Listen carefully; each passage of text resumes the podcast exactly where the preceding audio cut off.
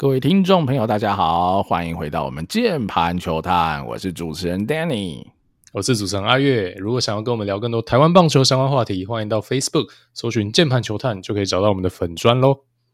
好，那今天一样延续我们这一个哈中止今年的各队的呃 review 以及呃来年展望了。好，今天就轮到我们魏全龙。好，魏全龙，我先下一个注解啦，我自己的看法了哈。今年的魏全。打进了季后赛，基本上对我而言就是一个一百分起跳的赛季。对我而言，这已经是我啦。我我老实说，我觉得这是一个不可能的任务啦。我自己是这么觉得哈。即便或许我们对于味全的一些选秀策略不是那么喜欢，但实质上在。呃，一军战场上所打出来的东西，叶总是我觉得已经无可挑剔了，你已经完全没有办法再说什么这嘴不了了啦哈。小小叶真的有料哈，是真的有料，他就是有办法把这支球队带进季后赛，即便没有办法进台湾大赛哈，离总冠军还可能还有一些距离啦哈。但是呃，整年打出来的整体竞争力，以及他对于哈这些选手谁能用谁不能用，然后谁要怎么用等等的，我觉得几乎是。没有什么太多可以挑剔的地方了，真的是 respect 啦。那整年的战绩我先带一下啦，最后是五十七胜。五和五十八败，哈，差一点点就五成胜率收官了。那整体的打线的话，OPS Plus 是九十五，那 ERA Plus 是一零二。那打线呢，我觉得大师兄来的当帮助很多，不过还是不到一百。那 ERA Plus 能破百，我觉得主要啦，当然还是靠很微的三只羊头在在 cover 啊，让让整个味全的投手战力其实是真的蛮不错的。好，阿月 Overall 来看呢，味全龙你有什么 comment？嗯，对，我觉得真的是超乎想象了，真的是超乎想象了啊！他们一直以来哈，就是一直就是放话说哇，加入一军之后没多久就要开始赢球，那季后赛这个目标也是讲很久很久很久了哈。那我一直来抗胜，就是说啊，这么快去做一个呃比较想要 win now 的一个目标，确实是对长期的球队战力会有一些发展。的影响它哦，所以你可能会两头空哦。例如说，像是你第一轮去选一些非常 win now 的 pick 哦，这种应该是老球队在做的事情，那你新球队在做，那相对深度一定哦，未来球队的深度或是农场的深度一定会不够。但是佩服的是什么呢？佩服就是他硬是给你做到没有两头空。他真的进季后赛了，那我觉得这没有什么好讲的，你就是达成了你组织给你设下的一个目标，这个绝对是要给叶总拍拍手。那就像我上集讲的，我也认为说，光是这一纸成绩单，哦，叶总就值得今年的年度最佳教练，哈，我是这样子认为的。那重点是，我觉得叶总确实也持续的进化当中，他其实以前在这个意大年代，甚至是像去年哦这种味全第一年。我都觉得很多叶总的决策啊，或者他的一些发言，我也觉得说这个观念上跟我真的有比较大的落差。但我觉得今年啊，叶总做的很多决策都是正确的。他不管在短线的排兵布阵，还有长长线的，就是要用哪些人这些判断上。乃至于到这种呃季后赛哈，或者说下半季的天王山之战的这种短期赛场上的调度，我觉得他基本上都没有犯下什么错误哦，所以我觉得叶总的执教功力哦，确实的逐渐在进步当中哦，逐渐在进步当中。今年真的没有看到什么人在在在嫌叶总，那我相信农民也对叶总的表现非常非常满意的哦，真的很恭喜哦，这个味全真的是一个成功的赛季。好，那我们接下来就切入主题了哈，我们就一样从投打手，甚至教练等等几个环节，我们再来细聊一下啦。投手部分，我先来带一下好了。刚刚已经有提到，三羊投真的太强了啦，尤其是我现在讲完这数据，你可能想，哎、欸，那也安呢？哈，这三羊投里面，ERA Plus 最好的是谁呢？是五多啦，哈，投到一四七啊，五多啦，大家。对呀、啊，哈，我还是要提一下啦，我就是支持伍铎进季后哦，带进季后赛的嘛，可惜了。好了，好，但那是结果论啊。那刚龙投了一二五的 ERA Plus，那傅里汉投了一二三，其实都是非常好的表现呐。就是对我而言呢，是没有没有什么好与坏。这三个人，我说这三人之间都表现的叫做一样好。因为伍铎当然他吃的局数比较少，而且他投比较多后援的场次，所以他 ERA Plus 比较漂亮，是相对合理。但是他鬼的是他可以投后援，无痛转先发这样子的东西，他的年纪哈、等等的加总起来，哇，真的厉害，真的厉害！这三位投手真的是，呃，今年味全哦的三大基石哈、哦，真的是他们三个人哈、带领着味全打进季后赛的，我觉得这真的是。呃，不得不说啊，是佩服，那也是厉害。这找找洋将的功力以及选择，这就没话说嘛，对吧？哈，大家都是找回归的哈，人家五夺叶总找他来，就是用的这么好，这么能用。威力兹当初是在中信找来的，那时候邱总也是在中中信哦，所以某个程度哈，如果说威力兹是中是邱总找来的，那那你就知道这个落差有多大了啦。这三个羊头啦，总共吃了将近四百四十局了，哈，四三九点二局，超级强，好，就是以这个吃局数的量投出来的 quality，加上能先发能救援等等的，完全是无可挑剔。好，甚至我说他是今年中职哈。各队最好就是洋将三个将加总起来最好的一个组合，可能也是对的哈，可能也是对的。你中信只有宝拉特别好嘛，其他的也是平平凑凑。那乐天的先胜后衰等等的，那这三支洋投真的赞哈，俄勒俄勒。那我们再看到他本土的好啦，本土的投手，那王维中，我觉得当然还是有呃水准以上啦，他投到了 ERA Plus 一零五，但是他的。呃，健康状况就比较不是那么稳定啦，所以在关键时刻他就可能比较难以被信任。老实说是这样。那郭玉正也是有一点开高走低啦，毕竟我觉得这是他第一年投到这么长的一个赛季，他已经投了将近快要一百局，所以我觉得对他而言是个挑战，也是个考验啊。那明年重新来过哈，好好的休养以后，希望啊他还是可以保持着上半季乃至下半季初期那样子。呃，很不错哈，有非常有 quality 的工作码的能力，他可能还是可以投到 ERA Plus，可能一百一、一百二，我觉得那就是非常非常好用的本土投手了。那林子玉其实压制力是一直都有，他可能就是保送多了一点啦，那加上他的手也去开了骨刺嘛，那就看看明年度他什么时候可以回归。那呃，总的来说啦，今年这三位投手，我觉得贡献还是很大啦。那林子玉可能贡献的局数少一点，但他的成绩相对也是好一些。所以，呃，三洋投这么稳定，加上这三个土投的轮值也是好，都是水准以上的表现。那呃，也不难想象为什么魏全龙最后可以 E I Plus 是破百，而且打进季后赛了嘛。那牛棚我也先讲一下啦，我觉得可用之兵，我觉得叶总都抓得出来，而且都练得出来嘛。你说。呃，陈冠伟哈一零七的 ERA Plus，林奕达一零八，然后王玉普一零二哈，后来有下修了。那罗华伟最后还调涨到一一六，那等等的，然后那你最后你还选了林凯威嘛哈，来一个呃来一个助拳人的概念嘛，下半季来帮帮大家加加油。虽然说他有一些被左克的这个小疑虑，但他整体投下 ERA Plus 还是有一三八哦，还是他们牛棚之冠啊。所以整体看起来，我觉得。呃，叶总的调兵遣将，尤其在投手这块啊，我觉得真的是蛮强的哈，也把大家调整的很很适当、很得当啊。那整体的战力真的是很不错哦。阿运你怎么看魏全的投手？哦，对，这个三洋投真的太强了。然后尤其我觉得五夺哈，真的是呃，真的是要给他最大的一个敬意啦。真的应该没有多少人想到五夺哦，可以投得这么这么的出色，而且在季中还有点。就是临时转换他的一个角色哈，后援变先发，在这个年纪之下，哦，他表现真的也非常非常的好，真的完全没有意料到，尤其五托前几年他有点大爆炸嘛，我相信大家应该都觉得他要退出中职的舞台了，哦，甚至要直接退休了，哇，竟然能有这样的第二春，真的太屌，太鬼了。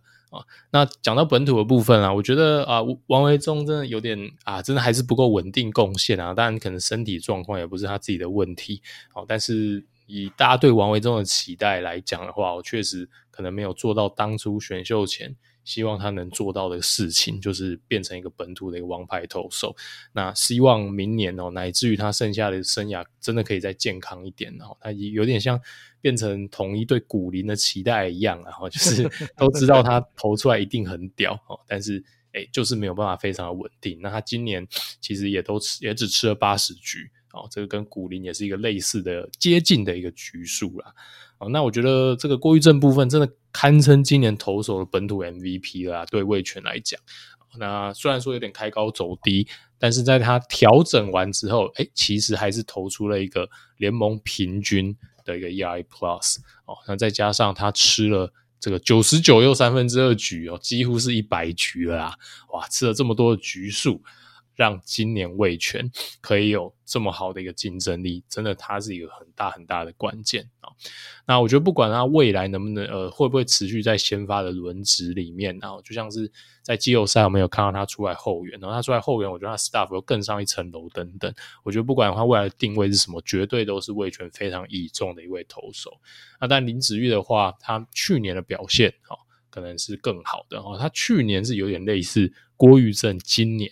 这样的一个一个异军突起，吃下了很多在轮子上的一个局数，所以我觉得真的，嗯，整体来讲，你说，我觉得不一定是叶总一个人的功劳，可能是球团整体，不管是养成也好，或是投手教练也好，哦，但是 anyway，我觉得这整个球团他一直能出这样子大家意料之外的，不管是在轮子也好，牛棚也好，年轻选手一直冒出头，哦，这个真的是要给味全一个 credit，真的。非常非常的出色哦，因为这些人说真的，当初大家会对他们有什么太高太高的期待吗？或是他们真的是什么超顶尖的新秀吗？也真的都不是啊，也真的都还好哦。所以我觉得他们确实都是一些超乎期待的一个表现。那至少在味全在对待整体的年轻选手上面，我觉得确实有他的一套，不管是在调整上还是在用人上哦。那。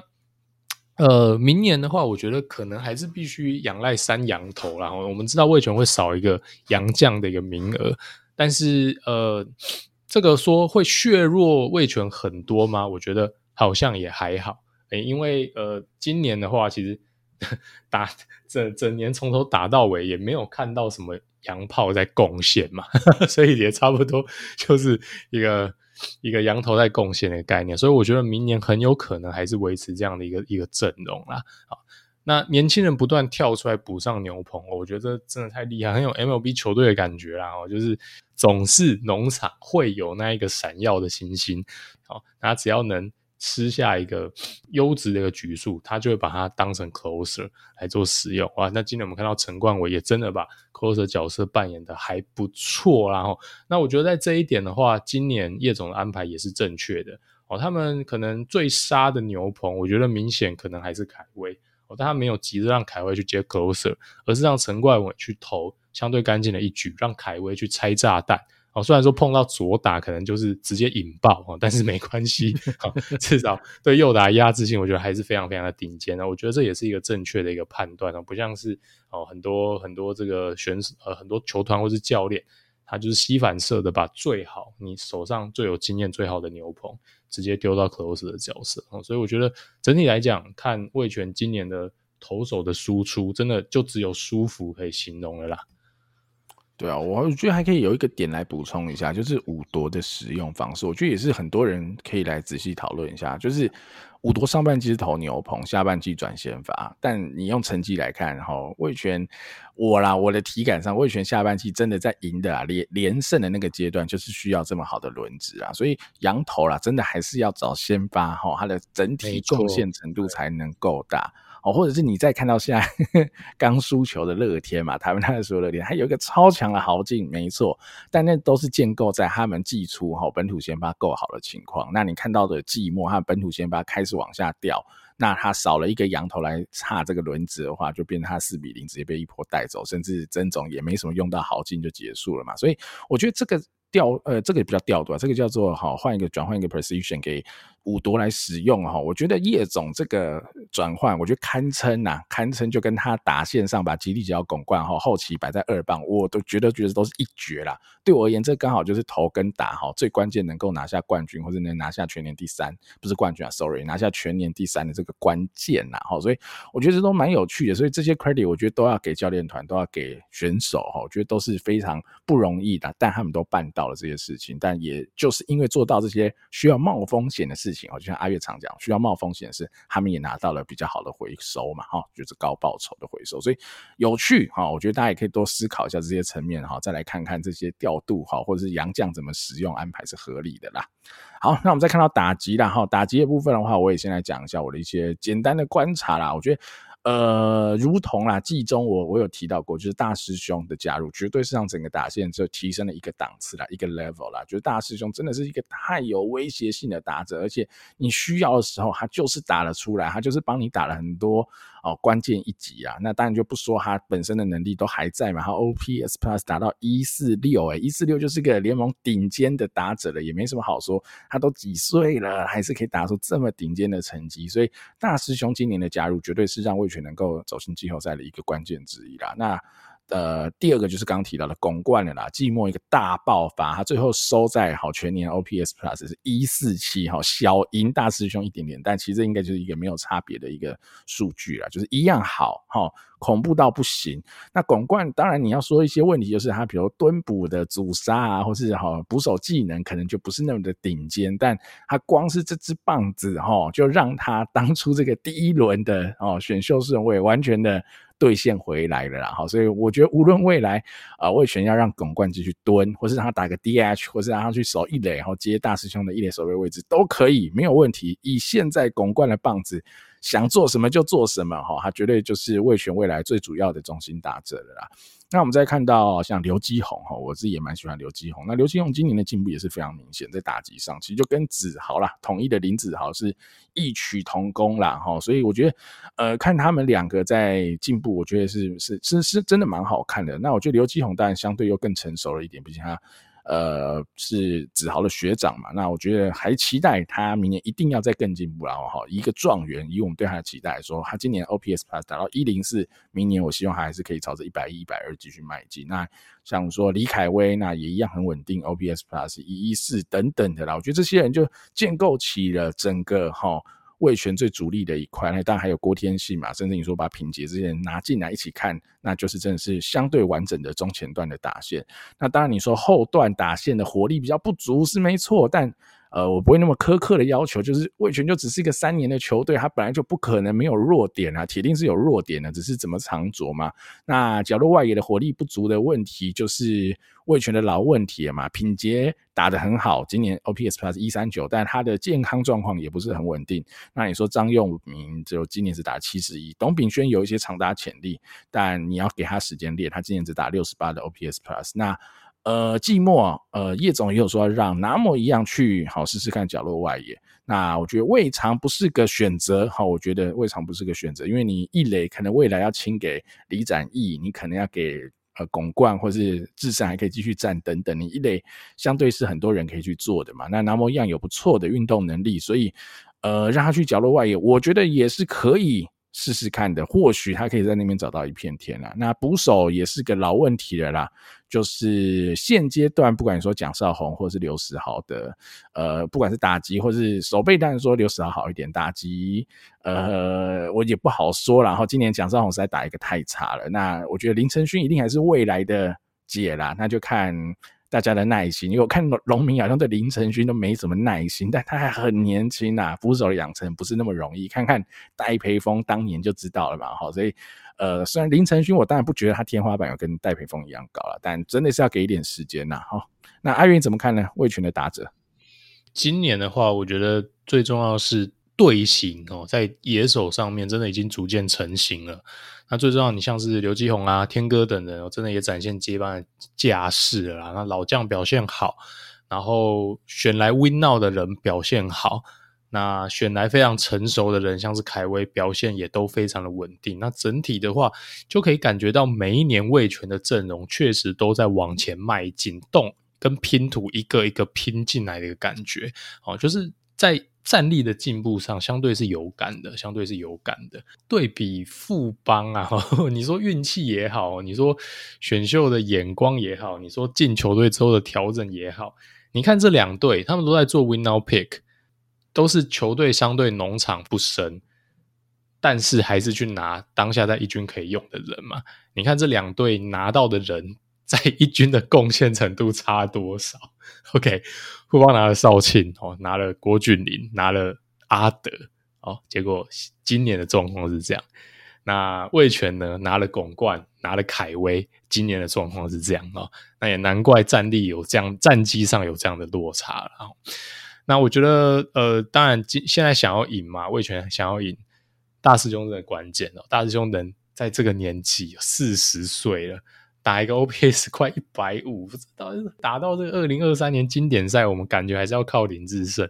这个真的也是当初大家没有想到。我觉得这也是跟五夺差不多扯啊。好，那真的角落外也不用讲了，我们讲了一整季了哈。那我们也讲了说，真的是就品捷，品捷，品捷真的太关键了。好，品捷只要能进来哦，就是可以跟人家一战。再来我们就讲到的万年的这个游击跟捕手这两个洞了哈。那因为这两个都是中线非常关键的位置，这个真的也是哦味全未来急需要解决的两个问题。但是捕手真的只是时间问题，因为我真的觉得林承勋真的 OK 的哈，我觉得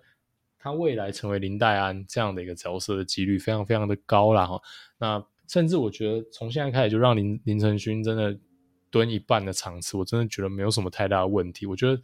他在整体的一个守备技能上真的不会输。哦，现在队上的其他几个学长，然后真的是缺乏了一些经验。那呃，像蒋少宏的话，呃，他今年的一个打击，其实就跟我们上一集讲的靖凯的状况有点像，真的蛮衰的哦。他 BABIP 又更低，呵 呵他竟然只有两成四，这已经是非常非常的衰。哦，但是他的 OPS Plus 也比靖凯再再明显更烂哦，他只有五十四。哦，所以就是一个真的是太低太低了啊，这个。虽然是衰哦，但是他的一个平飞球比率我看了一下，竟然只有八 percent，这个是低到很夸张的一个程度。那你打出这么这么少的一个平飞球，就表示你不管是在打击的机制，或是你打击的策略上，真的会有一些问题。然后，所以我觉得未来真的还是必须要期待林承勋为主。那游击的话，哦，那今年当然大量的使用张振宇哦，那当然张振宇就是打击的，嗯，必须说就就那样。那守备的话，真的是运动能力很好，偶有佳作，然后高光时刻真的非常的高光哦。但是出包的时候，真的也是包的蛮惨的哈哈。但是就以打击来看的话呢，确实张振宇应该也不会给他太多攻击面上的一个期待，然后所以确实我觉得角落外野游击跟捕手今年哦，当然尝试了很多的人选。但是，呃，还是目前是球队战力上的一个洞，这个就是未来哈卫权可能要优先解决的一个问题了。好，我补充一个小东西，就因为阿月刚刚提到那个 BABIP 跟 LD percent 就平飞球比例的这个问题。通常啊，如果以我自己来讲，我一定会搭配着一起看，就是呃 BABIP 你说远低于平均是这个人比较衰，但如果他的平飞球也远低于平均，那他可能就不衰，他可能就是真的打得烂，因为依照几率来说嘛，平飞球被守备下来的几率是本来就是比较低。但是你滚地球跟高飞球打得多，你被守下的几率是比较高的嘛，哈，所以一般来说我们会一起来搭配着看嘛，哈，所以如果以刚刚阿月提到哈蒋少宏这个 case 来说，那可能可能，我只说可能就不是衰了，哈，可能就只是刚好而已，就是因为他平飞球打得很少嘛，所以他击球出去安打的几率本来就很低，因为他打了一堆高飞球跟鸟滚嘛，哈，所以这个。本来就是有一个因果关系跟逻辑存在的啦，哈，所以如果大家以后要看这些数据，我觉得也建议大家可以一起来看，然后看起来会更有感觉一点啊。那我觉得阿月刚讲这些打线的部分，我觉得没有错啊。我觉得，所以我觉得直接就延伸下来讲了哈。你刚刚讲到游击张振宇守备的这一块啊，我觉得你讲完全正确，他的运动能力绝对摆在那，大家都看到嘛。他在季后赛那个关键一扑嘛，对不对？扑下了一场。胜利，但他自己也漏掉了两场胜利啊！简单来讲，真的是这样子，所以他的不稳定性啊，或是这些高飞球判断的问题，我觉得现阶段是蛮明显。当然，我说他的年纪的确是蛮轻的，二十一、二十二岁，他一定还有 upside 哈，只是能成长到什么程度哈，这个我就比较不太好说，因为这些东西稳定性的东西，嗯。我也不确定这东西练起来能怎么练，然后的进度进步的明显程度会到什么程度？对啊，就像是有一些呃嗯，我们比如说哈陈杰宪好了，他也是可以扑很多球嘛，但他游击就是会传喷，会就是不稳定，导致他最后还是被丢去外野嘛。好，所以这样子的类型的游击手，他的稳定性如何加强起来，可能会是叶总他们那个。呃，辛苦的课题啦。那再加上张振宇的打击，目前看起来就是今年打 OPS Plus 七十七嘛，就是呃，如果他是金手套的手背，那当然没问题。但他今年的手背顶多也只是联盟平均左右。因为老实说，你前面有江坤宇哈，甚至王拔守的也蛮好的。那你有这些条件，那这样林晨飞可能也不会输张振宇的手背嘛，等等的。那这样看起来的话，还是会蛮辛苦的。所以游击这一块就是看哈，比如张振宇养不养得起来，以及叶总可能后续真的还是要去选。呃，游击的接班人或者替代人选啊，这可能才是比较长期的解法。那另外一个三垒我也提一下，我觉得刘基宏的手背也是有进步啦，哈，不止打击有进步，我觉得他的手背的进步程度也是蛮明显的，就是稳定度啦，哈。所以我觉得这个东西真的是要，诶、再给他一点时间，然后刘基宏当然就是更年轻了，然后你他跟张振宇但年纪差不多，哈，所以你可以去期待一下他们有这些的。进步的空间，那只是刘继红的棒子还有很大的空间。那张振宇的棒子空间相对啦，应该会比较小了。然后阿元你怎么看手背？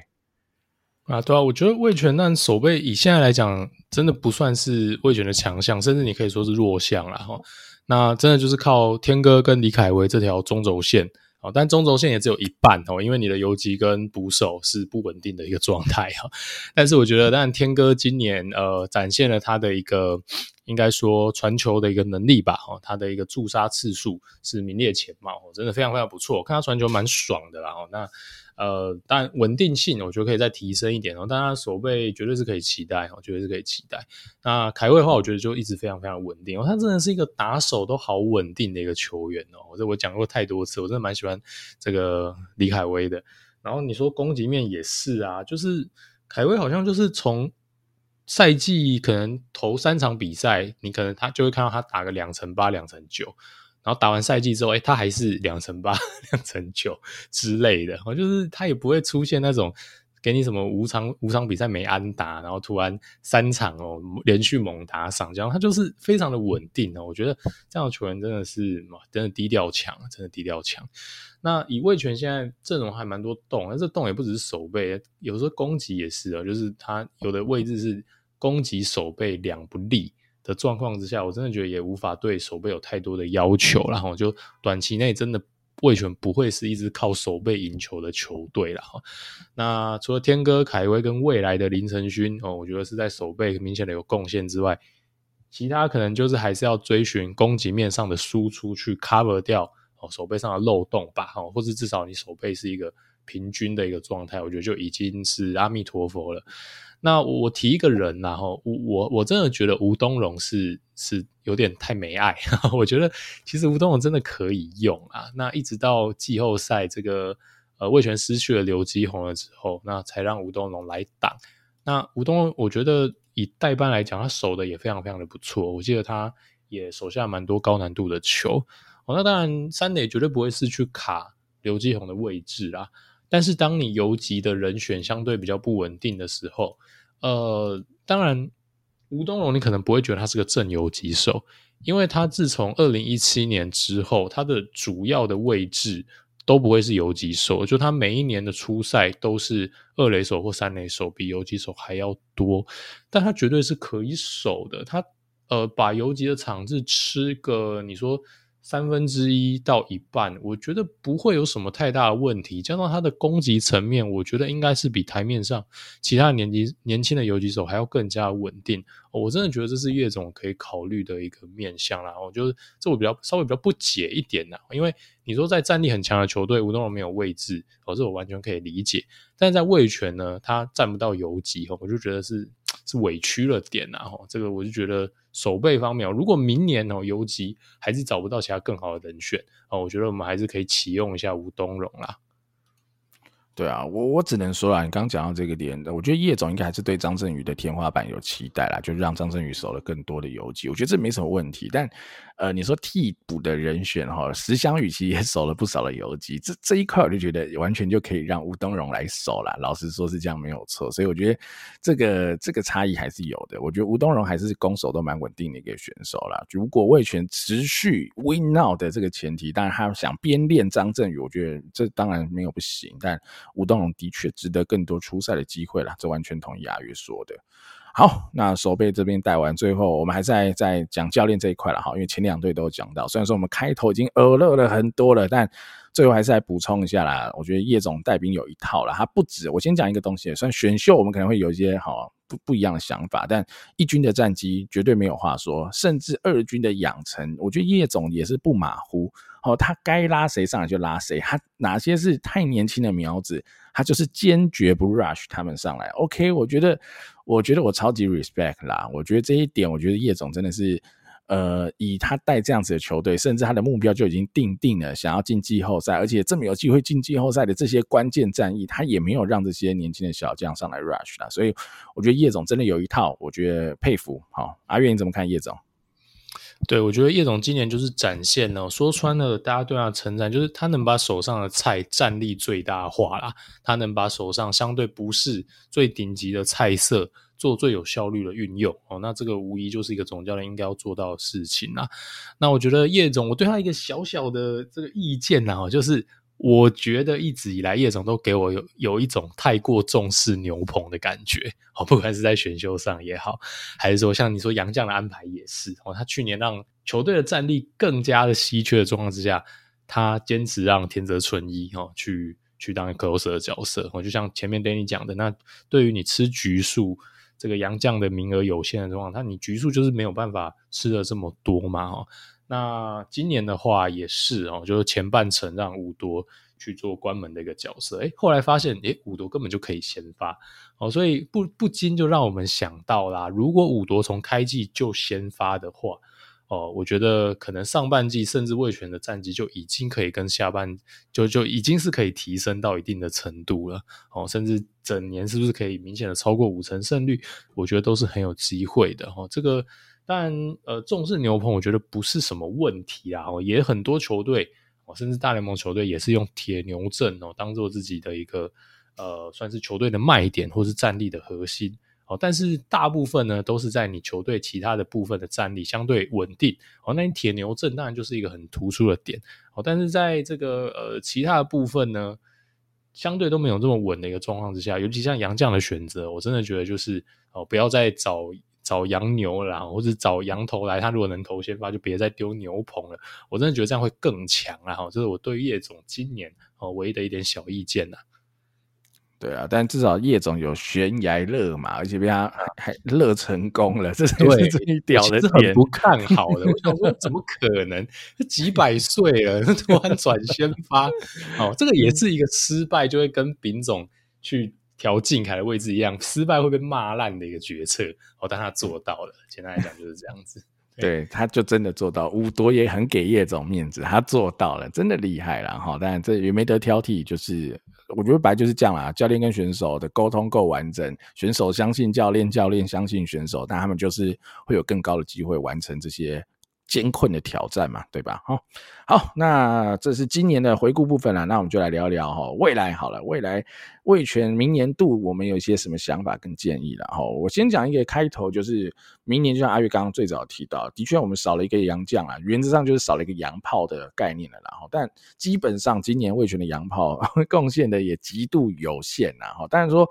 呃，极度有限这件事，我觉得也蛮 tricky 的，就是其实味全没有没没有好好找或者没有好好用啦，不然这个战力的差异会是很大的。但呃，今年的结果就是很有限啦，洋将的就是洋炮的战力是很有限的，所以明年度对味全来说啊，这就比较无痛啊，因为就不用去补这个洋炮的坑了。所以我觉得相对来说啦，如果这些三洋头哈还都尤其是五多啦好的状况都维持住的话，那味全就跟今年一样很有竞争力，因为味全的野手。好，或投手不管了，本土啦，极大多数哈，几乎叫全部都还算是呃年轻嘛，即即便是好你后续去呃扩编选秀等等选来的，也可能也只是三十上下，所以我觉得比较不会有所谓战力的一个落差，就是谁又老了一岁，老将又老了一岁，他就是比中职的老四队好少了这个可能被影响的因素哈，所以我觉得对魏权来说，他明年一定还是很有竞争力啊，逻辑上战力。基本叫没减损，那最老的就是五多，那就只要五多正常，那原则上一切就会是正常了。我觉得是这样来看。那明年如果我自己这边看的几个关键啊，第一个就是三羊头没问题的话，那王维忠的健康程度，林子玉开刀回来的健康程度，哈，我觉得就会是比较值得关注的点啊。那郭玉正我是相对啦比较有信心，是他明年。呃休息够了，明年继续出发，那应该就可以投回今年很好的这样子的成绩了。所以我觉得大致上来看，就是在王伟忠跟林子玉可能会影响到轮值的表现啦。那野手的话，我自己哈最有兴趣的其实是冉成林，什么时候要上来一军呢？哈，叶总用了一个这么高的顺位选了冉成林，其实那时候我跟阿月是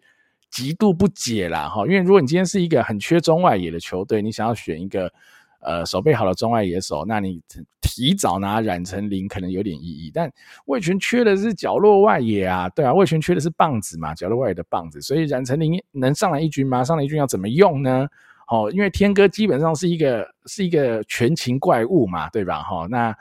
嗯，这怎么用就会是一个小问题的。那冉成林能达到什么程度，棒子能贡献到什么程度，也是一个问题啊。那再来就是刘基宏啊、林承勋啊，乃至于李展毅哈，这些我觉得。持续被期待的这些高顺位的年轻小将了，那基宏已经有在进步了，那明年能不能更上一层楼？那林承勋跟李展毅能不能有在一军有更多的贡献，也是很有趣的点啊。那最后再讲一个啦，哈，刚刚讲了五夺比较老嘛，还有一个很老的就是大师兄了啦。那大师兄明年能不能继续保持高档？那我觉得也会是味全整条打线很重要的一个关键了哈。那阿月你怎么看呢？明年的味全？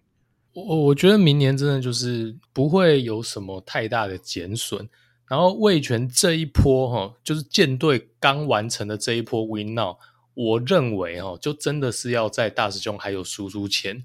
看能不能再取得更上一层楼的一个成绩，因为少掉大师兄。呃，这个影响就非常非常的大，因为就像刚刚 Danny 讲了，这个相对于其他的球队哈，就是味全比较不会有人退化退出战局，唯一在打线上会有这个抗胜的就是大师兄，但是大师兄就是你对上两门。哦，远远超过其他人水准的主炮的其中一门哦，所以说如果少了大师兄这个贡献，我觉得巩冠就有点孤掌难鸣的这样的一个概念在了。好，那明年应该大师兄还是不会这么急剧的退化，好，但是两年后、三年后，谁谁说的准？所以我觉得明年对魏权来讲，是我认为啦哈，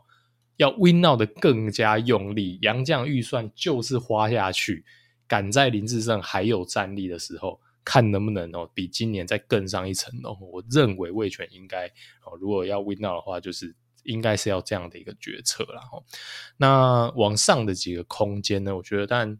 最最最关键的就还是本土投手，尤其是本土轮值的稳定跟耐战度啦。我真的不担心味权的牛棚。因为你可以看到，说今年在杀的人跟去年呢，也几乎换了一批，我感觉 味全就是永远能产出这种源源不绝哦的年轻投手上来顶住哦，所以真的厉害哦。那明年搞不好又换今年这些人鸟掉哦，然后去年哦那些哦今年鸟掉的人又复出了哦，这个也是很常见的一个现象哦。但是王维忠啊、郭玉正或者林子玉能不能哦，能不能继续产出这种百局哈，或甚至是百局以上的一个优质局数？就很关键了，就很关键了。如果能做到这件事情哦，稳定的整年有这样的一个输出哦，例如说像是呃王维忠，哦，能投满整个赛季，丢出像是胡志伟这样的一个贡献哇，那我真的觉得魏全的战力是远远的哦，会在。这两年还要再更上一层楼。好，那再我提一个有趣的啦，就是若曦啦，大家是不是都忘记若曦了？但是若曦回来，但呃可能要看一下他的这个复健顺不顺利。好，但徐若曦未来要怎么定位，我觉得蛮有趣的，可以观察。我呃，他受伤了这么多次，其实从高中一路到现在都非常非常的痛，然后又开了 TJ 嘛，哈，他真的是要非常非常小心的一个运用了。好，当然我觉得这一块。其实也是一个蛮有想象空间的，因为我们都知道若曦健康的时候他有多杀，好，那只要他能回来贡献一定的局数啊，我觉得对味全来讲战力哦又是一个更往上提升的一个空间了。那再来，我觉得关键确实就是林承勋了。林承勋能多快接班？首先守备我真的不担心，但是他技能打击真的有点太惨，所以对他来讲，我的课题是，呃，倒也不是说哦他打击真的要打到什么平均，不用，他真的只要打到。不要这么夸张的自杀，甚至你打得到蒋少鸿的水准，其实就够了。对我来讲，真的就够了。对，我就会愿意摆林承勋了。那我相信叶总也应该就一定会给他呃一部分的一个机会了。那当然就是跟子同一对子豪的期待一样啊，基鸿能不能蜕变哦，成为联盟的巨星？这个世代的台湾球迷是幸福的。这个如果是这个二零二零年代开始看球的球迷。我觉得你们会经历到一个台湾三雷手的黄金时代哦。我觉得子豪跟刘继宏这两个三雷手真的太令人兴奋了哦。这个新新生代的球迷可能很难想象啦，这个二零三零年或是二零二五年的球迷可能很难想象以前。台湾的球迷是二等了二十年，等不到一个国家队三垒手，永远是陈庸基、陈庸基、陈庸基这样的一个状况。基宏的话，真的也是很期待他的表现。那再来就是游击的解啦，那你继续要用张振宇，就是嗯，就看他能不能成长。那如果不行的话，哦，有没有替代方案啊？或者说，是不是就像我们刚刚讲的，吴东荣至少能在一些关键去踩住刹车？那角落外的火力，这个也都讲到烂了。但是这个短期内就真的。没有解哦，除非你找洋炮，但找洋炮的话，相对你就是削弱了投手。今年赖以为生的胜利方程式，我是比较没有这么的倾向，在杨将名额回到三人的时候去找洋炮哦。那所以其实手上就是这些人可以用。那大家也都知道有哪些人呢？我觉得品杰就是关键哦，能不能维持一整个球季的稳定的输出？那剩下的呢，就是其他这些小将们，尤其是像是董秉轩这样有长打潜力的选手，能不能顶上来了？对，这个这几个点会是我明年观察味全的一个重点。